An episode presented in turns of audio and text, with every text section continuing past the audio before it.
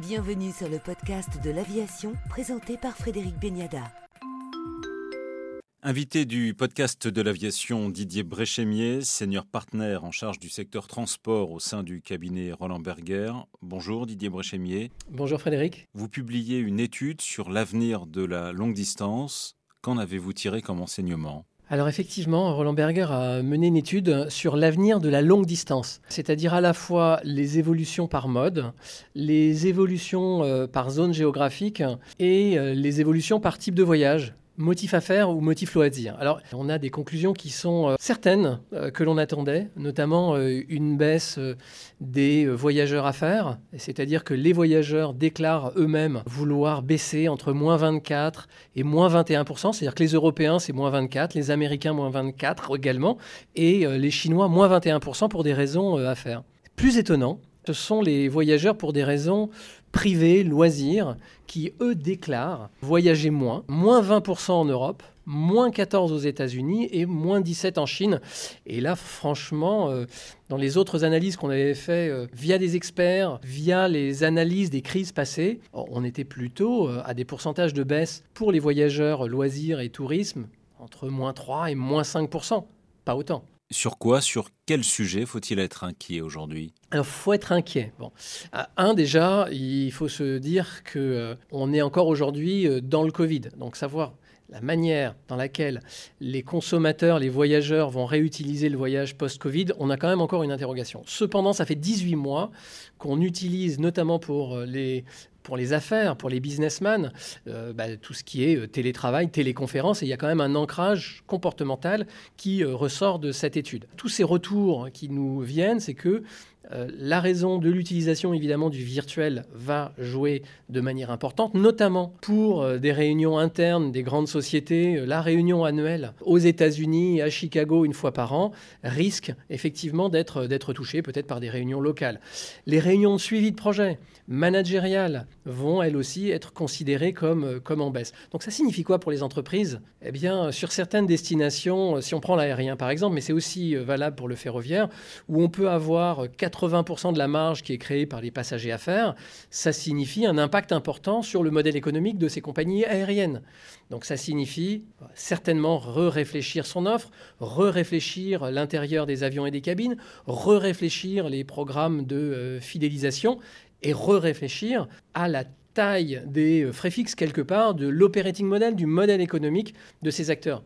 Je parle de compagnies aériennes, mais il faut vraiment ouvrir de manière beaucoup plus large l'environnement économique. Ça va toucher, et ça touche les hôteliers, ça touche les compagnies ferroviaires, ça touche les constructeurs, ça touche les acteurs du travel retail. Tous ont quelque part l'opportunité de repenser leur modèle.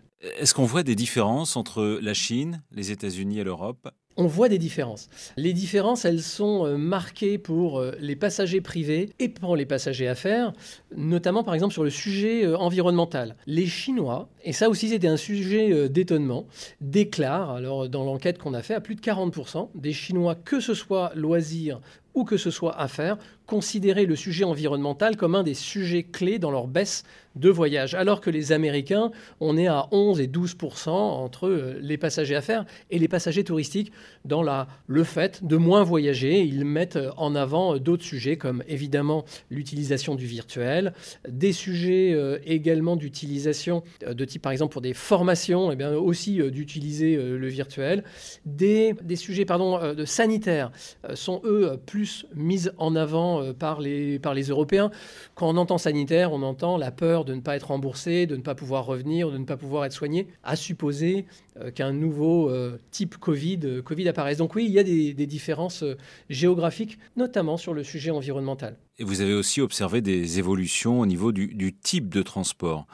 Alors effectivement, lorsque l'on demande euh, à ces euh, voyageurs le, modèle, le, modal switch, c'est-à-dire vers quel mode de transport ils vont aller, eh bien que ce soit à faire, que ce soit privé, que ce soit aux États-Unis, en Chine ou en Europe, on voit que il y a un, changement de modèle ou une proposition entre euh, l'aérien qui perd partout des points. Plus aux États-Unis, 4 points de moins sur l'aérien pour les hommes d'affaires, moins 2 pour l'Europe, moins 1 pour la Chine. Et enfin, on va dire le modèle gagnant, aujourd'hui, ou considéré comme gagnant, est plutôt la voiture. Euh, plus 1 en Chine, plus 1,4 aux États-Unis, plus 1,7 en Europe, évidemment, lorsque la substitution aérien ou ferroviaire vers la voiture est possible. Et cela est essentiellement pour des questions sanitaires Ah, questions sanitaires, euh, questions euh, également de peut-être de flexibilité, questions également peut-être euh, d'évolution des modèles hybrides ou électriques et dans lequel l'empreinte carbone est considérée allant diminuant sur la voiture par rapport à d'autres modes de transport. C'est les, raisons principales que, que j'y vois. Vous l'avez évoqué, Didier Boischemier, certaines compagnies vont donc revoir leur modèle économique. Ah oui, on a fait, euh, pour les compagnies en tout cas, dites legacy. Encore une fois, les ultra low cost ou low cost ont, euh, elles, d'autres, euh, enjeux, étant principalement sur des passagers loisirs, donc certainement un peu moins touchés, ayant un modèle très flexible. Bon, c'est un peu tout, l'échange qu'on peut avoir sur ces modèles-là. Mais sur les compagnies dites legacy, euh, on a fait l'étude sur les trois grosses compagnies européennes. Si on y applique les évolutions de baisse de la demande sur les passagers à faire ou à motif à faire, qui ne sont pas que des businessmen en classe avant, qui peuvent être euh, des classes économiques, des techniciens qui ont moins besoin de bouger parce qu'ils peuvent faire de la télémaintenance, de la téléconférence, eh bien, euh, on est entre moins 5 et moins 8% d'EBITDA, donc de marge. Ce qui est très important, c'est euh, la moyenne des marges des dix dernières années positives des compagnies aériennes.